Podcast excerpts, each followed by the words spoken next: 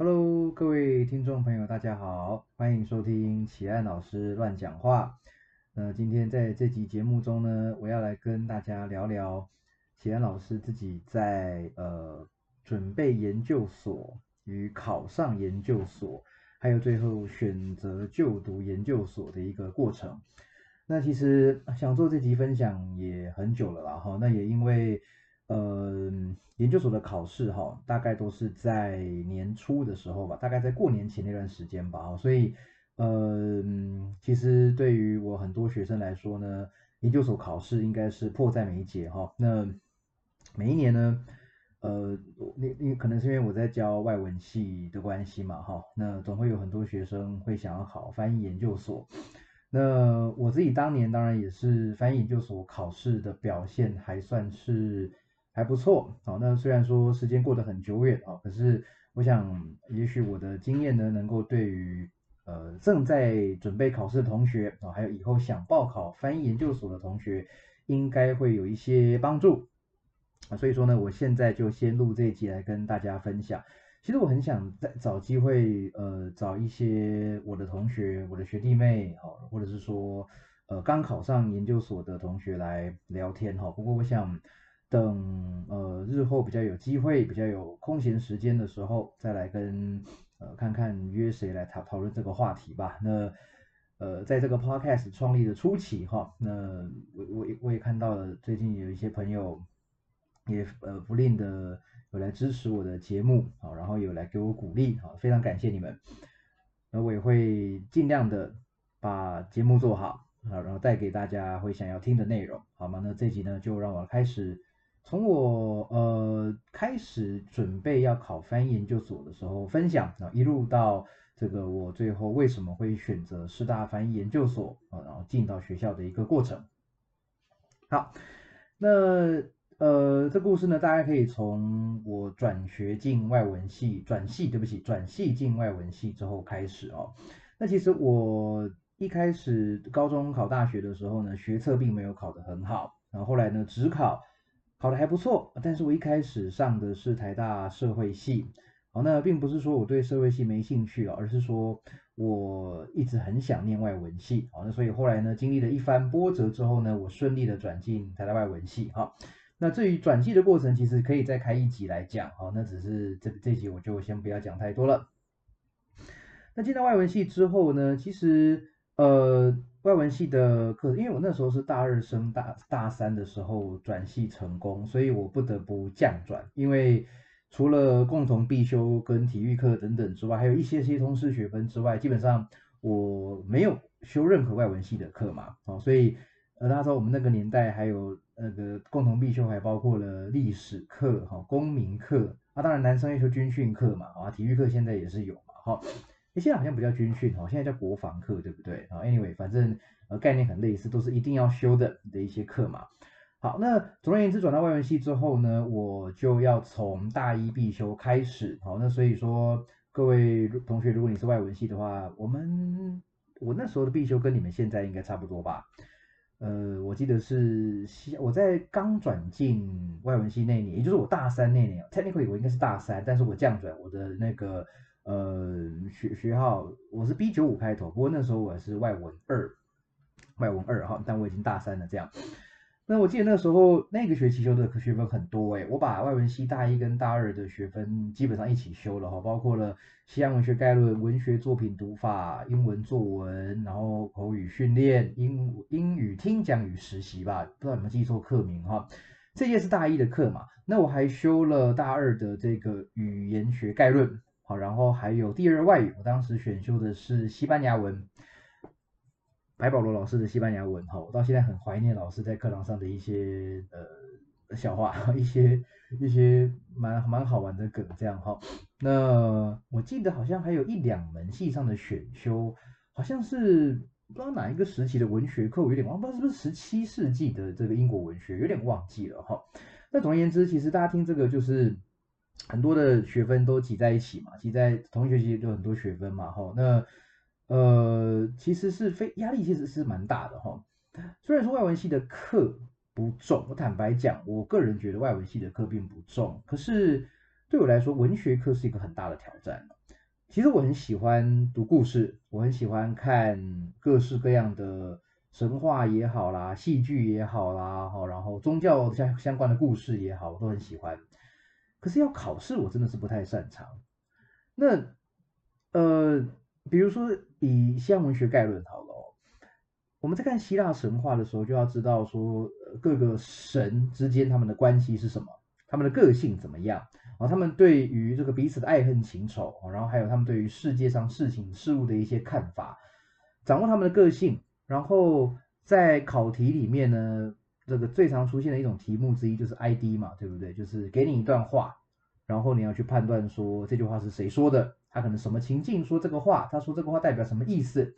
那对于这种考试，我是相对比较不擅长哦。当然，在这个以前也没有。很认真嘛，哈，以前其实也不是很认真读书，所以就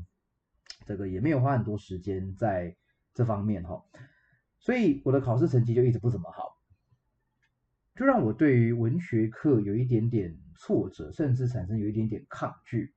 而且再加上我个人对于诗词还有这个呃有一些的这个比较长篇的故事，有时候比较没有耐心去读完，或者说比较。没有这么呃能够揣摩它其中的意境，所以其实我在有些文学课上是蛮痛苦的。很多同学觉得很好过的文学课哈，那我我往往分数都不不尽理想。不虽然我在大学生涯中，还包括研究所生涯也一样，我从来没有哪一科真正被当掉过哈。但是呃，我的戏剧课跟我的欧史课，还有其中一门的应该是二十世纪英史吧，这三门课。到最后都拿了六十分，我还记得很清楚，都拿了六十分。好，那也就是老师看我可怜，不想当我吧？哈，那这这这三门课，老师有两门课老师现在都还在外文系教书哈，其中一位是这个 Duncan，好，那另外一位是呃张慧娟张张慧娟教授哈，他教的是欧史哈。那很多人听得很惊讶，哦，为什么修张慧娟教授的课也可以差点被当掉哈？那你就知道我说我当年可能很混呐，或者说对文学真的是没什么概念哈。所以其实，在外文系前两年的课啊，真正让我觉得很有感觉的，反而是比较实务型的课程哦，比如说写作、口说，呃，还有英语听讲实习跟语言学概论，当然还包括第二外语。那第二外语跟语概。我没有学得多好，那就是只只是说我觉得还蛮有兴趣的哈，然后分数相对来说也还 OK，好，那所以说我在外文系的成绩呢，想当然尔就不太好哈。我还记得我人生第一次发生的一个很好玩的事情，就在外文系查成绩的时候发生的哈。那个登录在学期末成绩都差不多出来之后，你要登录那个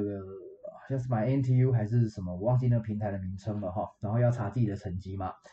那我就看了一下，哎，出现了一个数字哦，这个数字写的是一百零七还是一百零八，反正快，哎，差不多接近一百，超过超过一百啊，介于一百到一百一的一个数字。我那时候想说，哎，我的分数居然破百，这是真的吗？那结果发现不是，内栏不是分数，内栏是这个呃名次哦名次。那外文系一届大概我记得一百四五十个人吧，那我的排名是一百零几，好。快要到一百一十名这样，那我的总分好像是七十几分还是八十几分，我忘记了。那所以出现很有趣的这个状况就是，哎，我的名次的数字居然比呃分数的数字还要再大，哦，这我当时觉得还蛮好玩的一件事情哈。呃，显然是一个对成绩不是很在意的人嘛，对不对？好，所以其实外文系的日子就坦白说，我觉得有点，我也不能说失望，只能说。跟我想的很不一样，我还以为英文好，英文不错，因为坦白说我在口训课跟作文课展现出来的程度呢，应该是水准，就是说平均之上，应该是也不到最好，但是应该比多数同学，其实大部分是我学弟妹，然后应该比多数学弟妹还要这个在平均之上，哈。那但是我我以为外文系是一个英文好就可以读得很轻松的科系，但后来想不是这样子，真的不是这样。好，所以说，在我转进去外文系的第一年跟第二年呢，都觉得哇，怎么会很困难啊，有点挫折啦。好，那我真的转到外文系，呃，我觉得很开心了。可是真的是这样子吗？好，那结果呢，就在我大五那一年嘛，哈，大大应该说，就是在我在台大的第五年嘛，也就是外文四的那一年哈，我突然看到，哎，这个学校有翻译学程，好，应该是在前一年在推出翻译学程。如果没记错，翻译学程应该是在民国九十八年吗？还是民国九十九年？哈，这个成立的一个学程。那我没有在第一年注意到啦，毕竟我不是个很认真读书或者很认真在意课表的人嘛。但是后来就无意间发现了，哎，课程网上有一些课看起来挺有趣的，比如说中翻英啊、逐步口译、同步口译、释义。哦，财经议题翻译等等这些，很多课现在变我在教，我都感觉蛮奇妙的哦。那我注意到这些课，就想说，哎，中翻译挺有趣的嘛。我想想看，我对中翻译的印象是什么啊？以前我修过翻译及习作，我学过翻译及习作，我修的是马亚明老师的翻译及习作。那其实，在修翻译及习作的时候，我就觉得还算是蛮有。蛮有心得的，就是因为翻译这件事情对我来说可能比较本能吧，因为我其实教英这个家教英文也一段时间了，然后在高中英文程度也算不错，所以常常也帮助同学就是说解答英文上的问题，所以我觉得翻译对我来说好像是一个蛮本能的事情，我做起来蛮得心应手，也很直觉，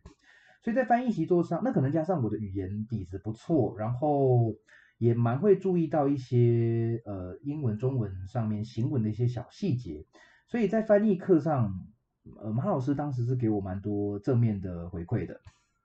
好，那所以他看哎有好多翻译相关的课哦，这些课听起来都好有趣，都不知道在干嘛，哪谁哪哪哪哪几位老师教的我也都不认识。那总而言之就去选嘛。但是大家知道没有？我那时候并不是翻译学程的学生，因为进到翻译学程是要考的，翻译学程其实里面分。口译组跟笔译组，好，那我们是要通过第一关的口试，呃，笔试，然后呢，再分别进到口译组跟笔译组的这个口试吧，我记得应该是这样，好，那通过了之后，老师觉得，哦，你的语文能力跟你的倾向是 OK 的，才会让你去修这些翻译课，因为毕竟翻译课都是翻译的实务课程，都是小班制的，所以说你收太多人，真的会大幅影响教学品质，所以我完全能够理解这样子的。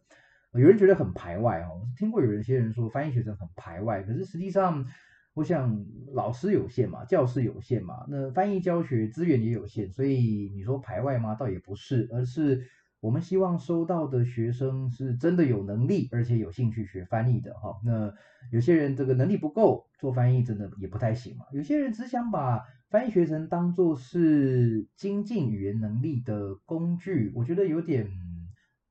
不是说大材小用、杀鸡用牛刀，而是好像搞错重点了吧，对不对？哦，我们不是一个语言的短期课程，哈，所以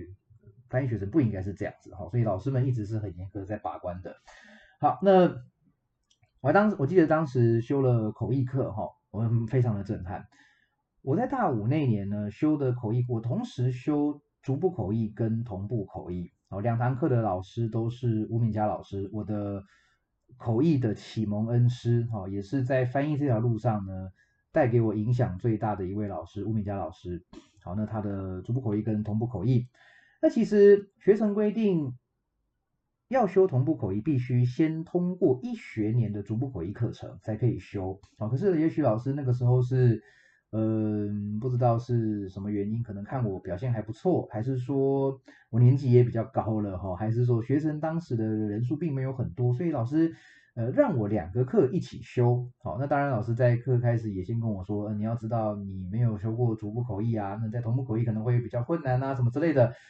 那其实当时我也不是不放心上，而是我根本不知道这两门课会发生什么事嘛，哈，所以。嗯，也就这样傻傻的就跟着课程哦，跟着走。结果在课程上发现，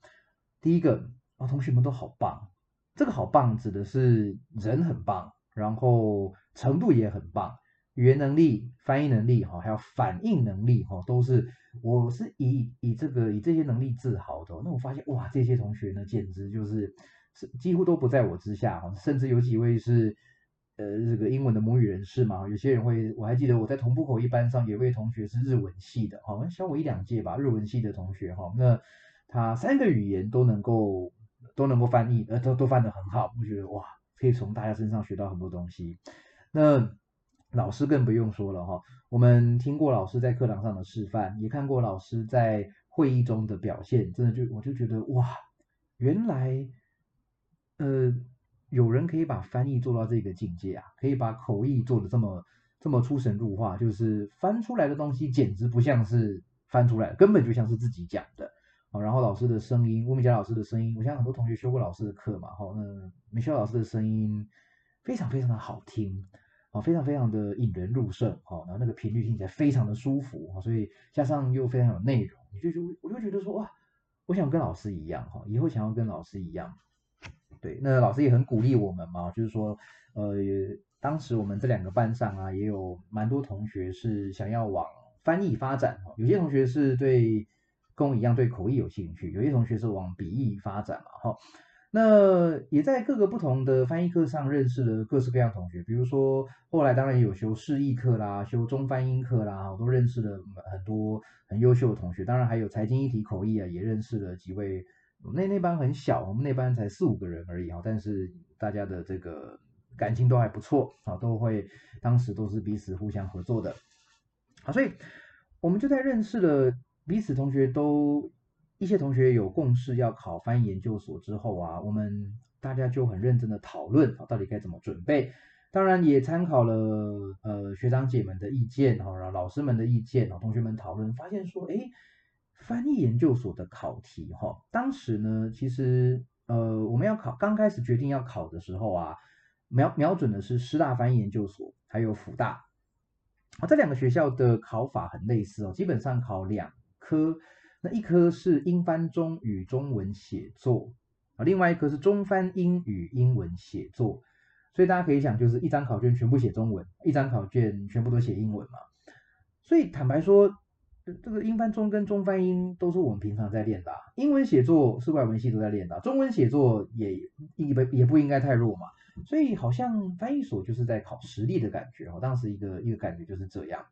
那事后我用现在角度回去看，确实也是啊。翻译研究所基本上入学考就是在考实力哈，所以有时候同学会很焦虑的来问说：“哎，老师那个翻译所该怎么准备啦？”哈，那其实我觉得最好的答案就是不用特别准备，因为你平常你对语言的付出哈，你对翻译的努力就已经是在为翻译所铺路了，对不对？你上翻译课，你每次作业有没有认真做？你如果有接到一些实习的 case，你接到一些。呃，翻译的 case 你有没有认真做？其实这个就已经是最好的准备了。那只是说考古题还是很有价值的，因为至少你会知道，呃，那个你写作的速度要多快嘛，好，然后有一些配分上的这个比重的问题。比如说，如果这个大题的配分只有十分，当然你花了半小时在上面，那显然你的策略是有问题的嘛，对不对？好，所以。呃，考古题，我们那时候就决定了组读书会，然后呢，每一周都练习考古题。好，那时候台大翻译，台大的这个翻译硕士学位学程，呃，是我们决定报考之后才成立的，啊，所以它当然也没有考古题可言。我我我报考的时候那是第一届，哈，好，那总而言之，我们就练习考古题。那当然考古题也没几年可以练嘛。那我我我考研究所的时候是。呃，二哎，我是几年考研究所啊？民国一百，民国一百年考研究所的哈。那其实考古题也大概十大考古题十十十几届而已吧，哈，也没有很多。所以考古题写完之后呢，我们大家我记得我们那时候就开始是互相模仿考古题的方式来出题，然后每周呢一样讨论。我们那个读书会我记得是六个人还是七个人。每周呢，我们到总图或者是单体咖啡哈，或者是反正可以聚会讨论的地方，那彼此交换改对方的题目哈。那个因为呃，毕竟翻译研究所考试第一关是笔试嘛哈，笔试要通过之后呢，才有资资格进口试，好，然后才分笔译组的口试跟这个口译组的口试哈。那我们那时候就是用读书会的这个方法哈。那我知道我现在。有些同学，有些学生也在这个读书会正在如火如荼的进行中哈。好，所以透过每周的练习呢，当然还加上在学校还有翻译课嘛，所以基本上呃每天都在做翻译，每天都想的都是翻译。然后再加上我自己，其实对于《经济学人》的《Economist》这本杂志算是情有独钟，我非常喜欢读《Economist》，虽然我现在看会觉得他有一些立场好像跟我。跟我不太一样哈，政治立场跟我不太一样，但这也不是重点，因为我我看这个杂志是要呃了解时事嘛，学习语言嘛。那我当时甚至做一件很疯狂的事情，大家知道《Economist》是周刊，那以一般台湾人的阅读英文习惯的话，一周要看完一本《Economist》，除非是真的很有兴趣，而且能力很强的人，才有办法做到。那我当时是疯狂到什么呢？我当时疯狂到连续一个月四本的《经济学人》杂志，我每一篇文章我都把它手写翻成中文，除了广告以外，每一篇文章我都手写翻成中文。当然有可能会有少数文章没有翻完，因为实在是太难了，或者是说文化差异太大了啊。比如说他可能是在讲那种什么呃阿拉伯国家的某一个城市里面的某一种习俗啊，这个习俗它呃代表意义是什么？那那这个坦白说，看了中文翻译也查了中文翻译也不知道那是什么东西。那后来那像这种文章，我就想说算了。不过当时真的是非常非常的用力在翻哈。那呃，因为毕竟可能对于考试有非常强烈的不安感吧，哈。那其实当时推动我这么呃努力准备翻译研究所的动力，哈，你看，包括了上课，包括了参加读书会，包括了我自己准备这个呃经济学人的翻译，然后还加上我还会去看台湾光华杂志啊，Panorama，台湾 Panorama。那虽然这本杂志很多人觉得它根本就不是翻译，根本就是二创。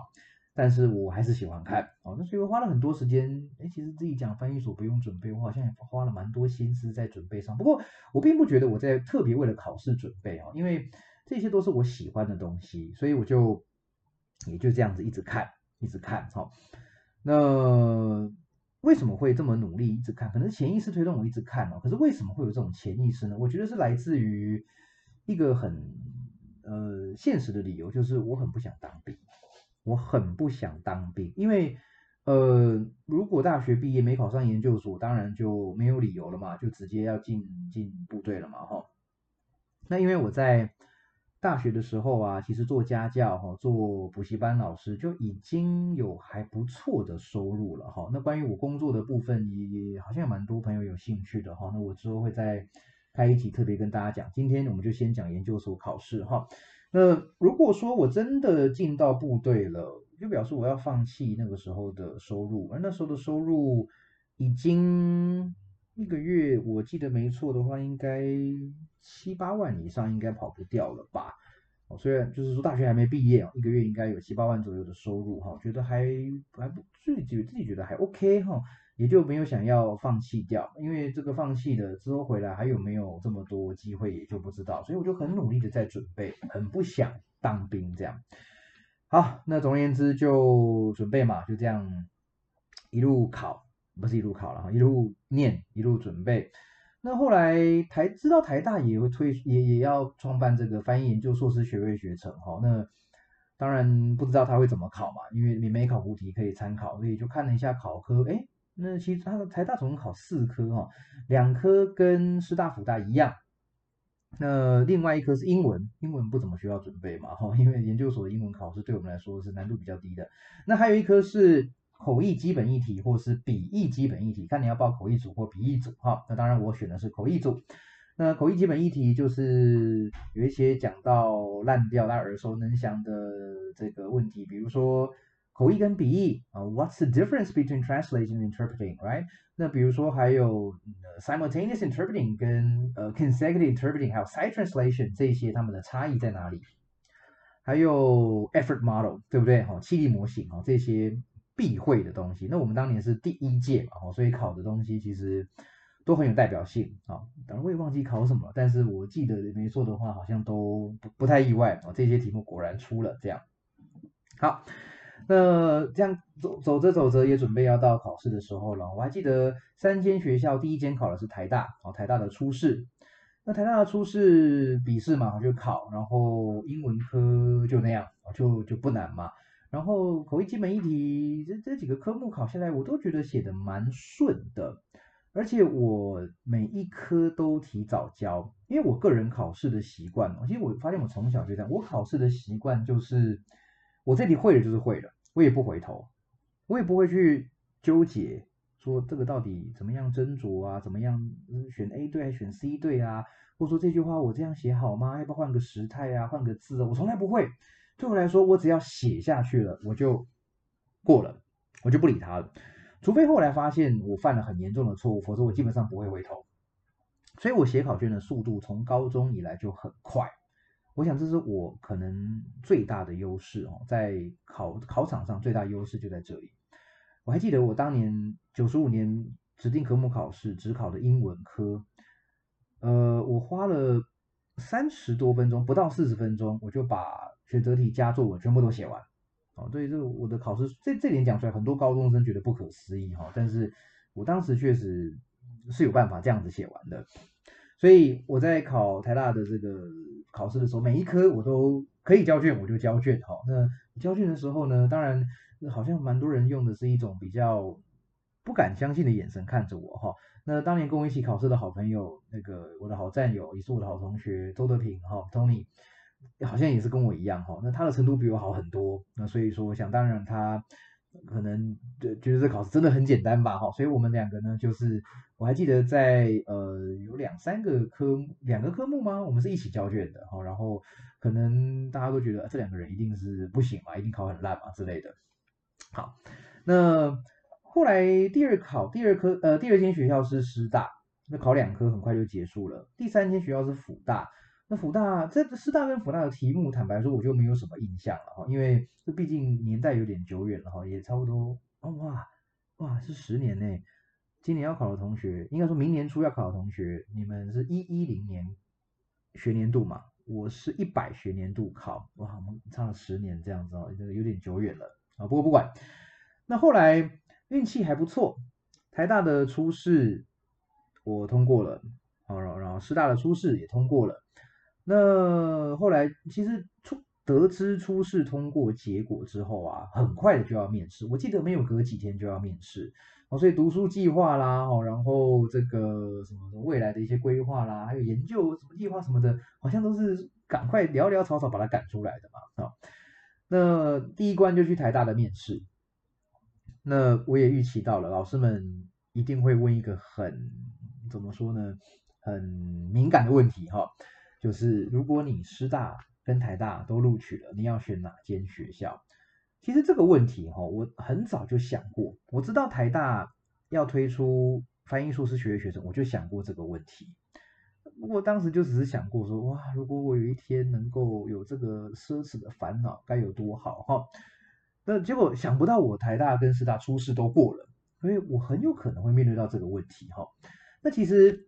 以现在。同学现在的角度来讲，可能觉得这有什么好犹豫的，对不对？可是，因为因为毕竟可能台大的名声比较好听，或者同学对台大比较熟悉什么的哈。可是你知道，当时对我来说，师大翻译所是一个圣殿，哦，是一个最高的这个翻译的殿堂。所以说我梦寐以求的校系，我很想进师大翻译研究所，因为呃，听早就听说他很厉害了，然后老师们很厉害，学长姐们很厉害，我很想进去。那台大也推出这个同等的翻译硕士学位学程，哇，那真的就有点纠结了哈。不过面试的时候，当然老师还是会考一些比较专业的题目嘛，比如说刻漏字填空啊，或者是放一段很难的这个音档，要要我立刻做立刻做口译这样。好，那这些啊，你内容是什么？我当然也不记得了。不过，那老师在问我会选择哪边的时候，我当然说我会留在台大，对不对？哈，这个求生意志是很高的哈。那后来师大老师在口试的时候也问到这个问题了。好了，我当然说，嗯，我会选择师大哈，因为我对师大很怎么样怎么样哈。那这个当然都是求生意志很强。我说我不能在台大老师面前说，哎，我要去师大，老师可能就会生生气，不想理我嘛哈。呃。后来台大的第二阶段放榜，我记得那天放榜是在下午的时候，好像台大就先偷跑，台大的那个研究所榜单偷跑，好像不是一天两天的事情，好像常常有这样子的事情。总而言之，我知道名单出来了，我很紧张哦，这可能是近几年来哦最紧张的一刻，就是去慢慢往下滑，滑滑滑滑到，哇，我的名字出现了，我是当年的榜眼。我是当年的榜眼那当年的榜首就是周德平，哦，很厉害，我的榜样啊，第一名啊，那我第二名，这样就啊，真真的我是上了，当时都发出那个范进中举的那种感叹，有没有？咦，好，我中了那种感觉哈，当下可能是一片空白，可是我知道，哇，我那个心中一块大石头真的是立刻就就放下来了。好，那当天呢，其实我记得我也得知福大出事过关，福大比较晚哦，得知福大出事过关的事情。不过我也立即就打电话跟他们说，我不会参加复试，因为我台大已经确定录取了，也很老实跟他们讲哈。那后来没过几天，师大也放榜，我呃也上了，师大也上了，两间学校都是我我记得台大正取二嘛，师大我是正取三。好，那接下来呢，就真的进入到这个困难的抉择了哈。我到底要念台大还是要念师大？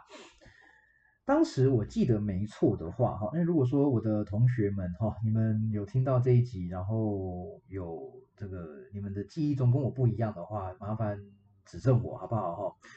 我记得当年台大是正取四个，备取两个。师大的口译组，我们那时候叫会议口译组，哈，正取八个吧，没记错的话，哈。那台大的正备取加起来六个，里面有三个人，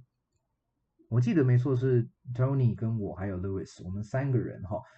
同时也都上师大，同时也都上师大，都是师大八个正取里面的其中三个。也就是说，我们三个人会面对到到底要选哪一间学校的问题。而且我记得 Louis 当年好像是被取，所以呃，这个动向就会影响嘛，互相影响嘛，对不对哈？那接下来两位同学当时的想法是什么？我也有点忘记了。我们当时应该都讨论过一些哈，可能可是可能你们的印象也很模糊了。但是我纠结的点就在于说，嗯。我当然很喜欢台大，台大的名字也很棒。可是师大是我梦寐以求的地方，而且当时客观的来看，师大的这个老师的人数，口译老师的人数是比台大还好像应该是比台大还要多的。嗯，再来一个就是师大的学长姐很多。其实，在在这个呃，我想有时候。一些重大的决定，我会发生在你一个不经意的想法，或者是别人不经意的一句话中。哈，我当时跟米秀老师讨论过这个问题。那米秀老师，我想他立场也很尴尬嘛。哈，他当然一方面也要为了我好，二方面也要说台大的好。毕竟把我留在台大，应该算是一个在当时是比较合理的一个，对老师来说是一个比较合理的决定嘛。哈，郭老师他，我记得是米秀老师跟我说的，他说你不如就去问问看其他的呃。老师或其他的前辈学长姐哈，那其中一位就是 Damian 哦，范家明老师。范家明老师也是我后来在研究所的硕士论文的指导教授。不过当时我并不认识 Damian，我我不认识范家明老师，但我还是很冒昧的写信去问他说：“老师，我是台大的什么什么学生，我刚考上这个两个学校都上了，然后呢现在有点困扰，老师你会怎么建议我学什么科系？”呃，范老师很快就。回信了，非常非常快哈，我记得不到一天，老老师就回，而且写了很长很长的一串，用英文写很长很长的一串哈。那当时看我就哇，这个资讯量很大，我要慢慢读慢慢看。但我记得没错的话，重点有两个，第一个就是老师说，呃，当然以呃历史来看，师大还是比较久的嘛，哈，所以说师大提供的课程啦和规划啦，可能相对是比较完整的。然后再来就是人脉哦，再进到翻译这一块，我想这点很重要。在不管是口译界还是笔译界，人脉都非常重要。你能力很强，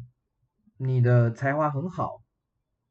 很棒。可是最重要的是你认识的人愿不愿意把 case 给你做，因为所有的翻译的 case 都是人有需求才会需要有 case 嘛。那这个人也要看得到你啊，知道你是谁啊，对不对？所以你认识的人越多，这个 case 落到你手上的机会就越多。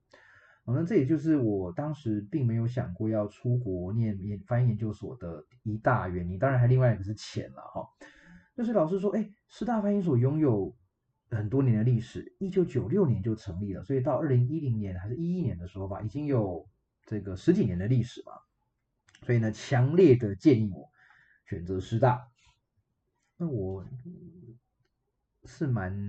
怎么说呢？就蛮被蛮被说动了。我那封信真的是让我又感动又又被说服哈。所以其实我我后来会决定念师大的很大一部分原因是出自于范老师的那封信，范建明老师的那封信。那封信我现在还留着。啊，我不会轻易给人家看哈，因为毕竟还是要取得老师的同意哦。但那封信我还留着，对我我时不时我就回去翻那封信。对，所以当然后来想一想哦，这个决定可能对于台大栽培我的老师们有点不好意思哈。可是，哎，这又转了一圈，我师大毕业之后，然后哎，我现在又回到台大来教书，要帮学生服务了，这样哈。所以想一想，这这一切都是蛮有趣的，都是都是缘分嘛哈。所以刚刚大概跟大家分享了我从这个呃决定要考翻译研究所到我确定就读师大翻译研究所这这一段的一些心路历程哈。那关于研究所的生涯跟我的工作状况哈这些。当然，可讲的东西太多了哈，那我又不想把一集时间拉太久哈。那将来我们再看看，呃，各位听众朋友是不是对这些也有兴趣哈？那当然，越多人敲碗的节目呢，我会越快的进行录制哈。那其实自己可能也是自己爱讲嘛，对不对？不过我要确认有人想听啊，要不然到时候大家就都觉得可能有可有可无，那就就那也就算了嘛，对不对哈？好，所以这大概就是我研究所准备到后来考上录取的一个心路历程。哈，那也希望此时此刻正在准备翻译研究所的我的学弟妹们、我的学生们，好，你们能够加油，好不好？好，好，赶快，赶快，你们呃，希望你们总有一天很快的可以成为我的学弟妹，好，然后也可以呃帮整个台湾的翻译界变得更好，然后你们也可以从研究所。我的恩师们身上，或者我的学长姐们身上，甚至我同学们身上，哈，学到很多呃非常非常好的技巧，好不好？好，那也希望你们可以加油，哈。好，那今天的节目呢，就先录到这边。如果你喜欢我的节目的话呢，呃，也请拜托你就是五星评论，好，然后留言，然后现在还没有订阅功能啊，哈，反正持续关注我的节目，好不好？好，我们下次见，拜拜。